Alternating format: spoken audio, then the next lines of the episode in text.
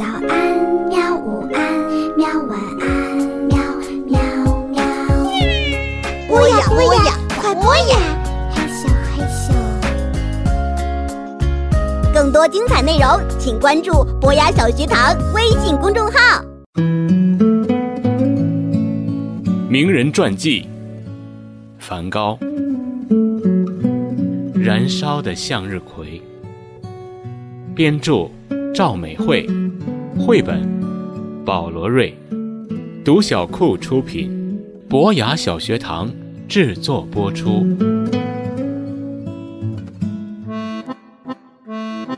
我在卢浮宫呢，你快快赶来！提奥看到这张纸条，差点没昏倒，因为我没有按照原先和他商量好的计划，就突然跑来巴黎了。没办法，我实在是等不及了。啊，巴黎，实在是一个让人大开眼界的地方啊！日本浮世绘的代表葛饰北斋和安藤广重的画还有当时最前卫的印象派。我还记得第一次看到印象派的画是在哦。古皮尔画廊二楼后面的一个小房间里，提奥在画廊一直表现得很好，因此呢，老板就准许他在画廊不起眼的地方展示当时还没有什么名气的印象派画作。啊，他们和荷兰的艺术多么不同啊！荷兰画家的画永远是阴沉沉的。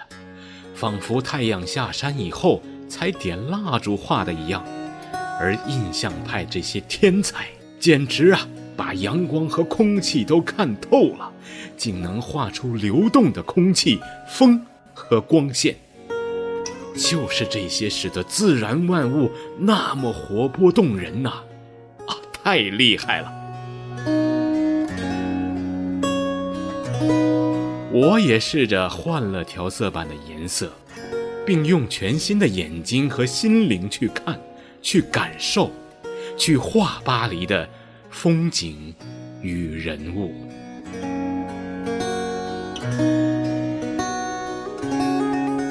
这段时间，我拼命的画，画模特儿，没钱请模特儿就画自画像，或者画花儿、画静物。也画从窗口望出去的风景。我想要和印象派的画家画的一样好。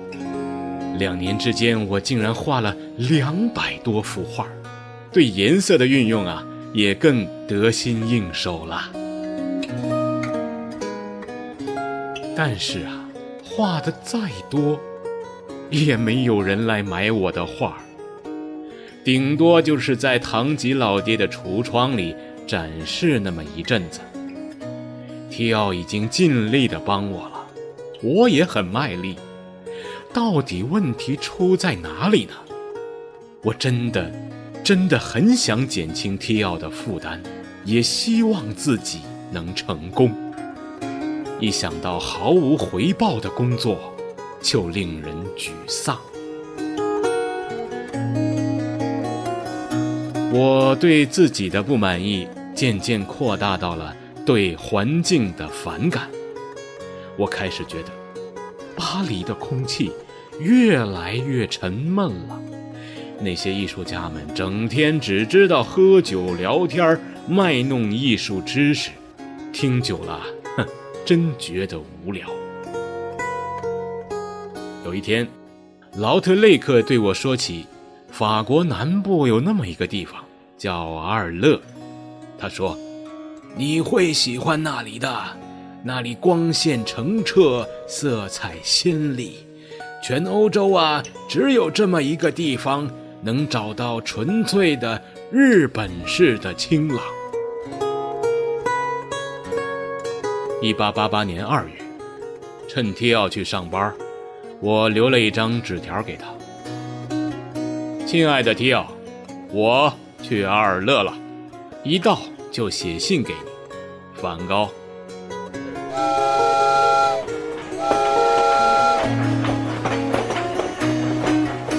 火车轰隆奔驰，离开巴黎之后，视野渐渐地开阔了。被白雪覆盖的大地一直延伸到了天边，森林在远处耸立，小小的黑影有如梦乡。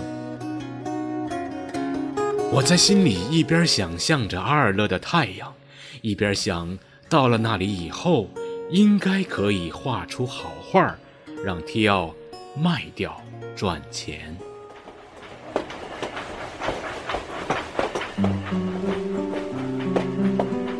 阿尔勒到了，一下火车，映入眼帘的是干净明亮的蓝天、柠檬黄的太阳和杏红色杏花盛放的美丽景象。地上虽然积着厚厚的雪，我却兴奋得像小孩儿一样，又叫又跳的。我在镇上找到了一家旅馆，租下一个房间以后。把东西随便一扔，就匆匆地往外跑。阿尔勒的颜色，刺得我眼睛好痛啊！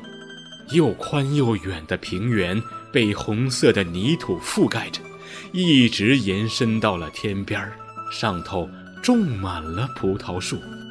背景是温柔的淡紫色山脉，雪中的风景和天空下积雪的山头。多像日本画家笔下的景致啊！我的双手不停颤抖，我要如何画出大自然的颜色呢？有哪些颜料调得出这些颜色呢？太阳下山以后，我怀着兴奋又紧张的心情回到了旅馆，我几乎整夜没有睡。阿尔勒的颜色。在我的脑海里漂浮、盘旋，最后竟然像漩涡一样把我给卷了进去。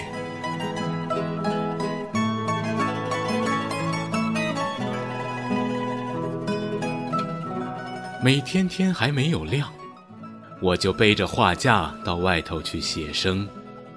这里的风很大，虽然太阳出来了，却还是冷得让人。起鸡皮疙瘩。我发觉自己渐渐地忘记了巴黎，忘记了那些色彩理论和沉闷乏味的聊天了。大自然在真诚地教导我关于色彩和形体的学问。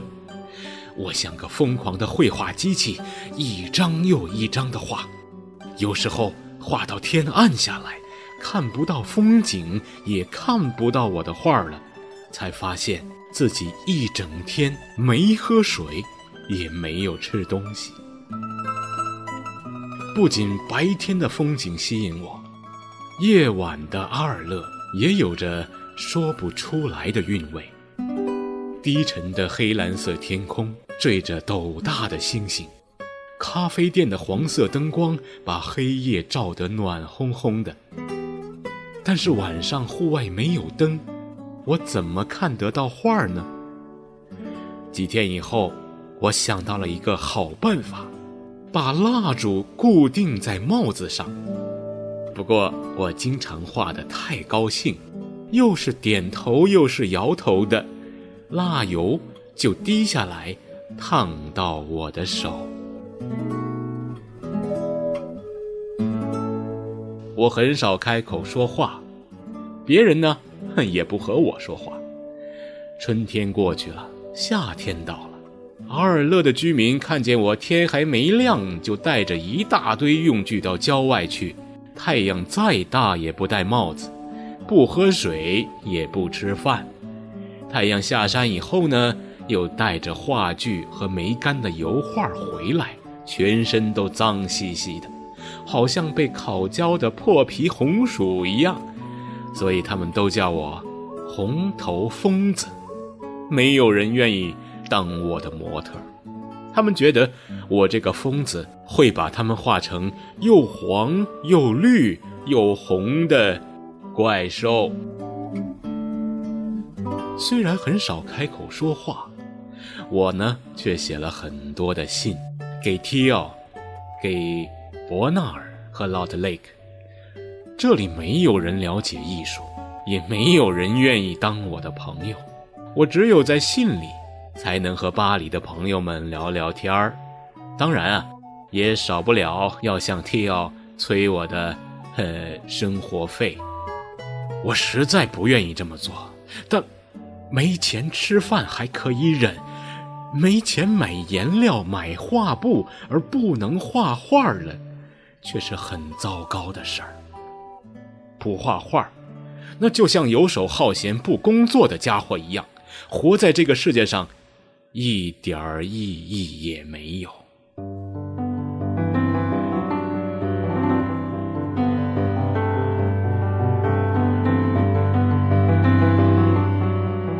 因为经常寄信的关系，我认识了邮差鲁兰。他是一个老好人。他们一家人算是我在二乐唯一的朋友。在他的帮助下，我搬到了租金比较便宜的黄色小屋。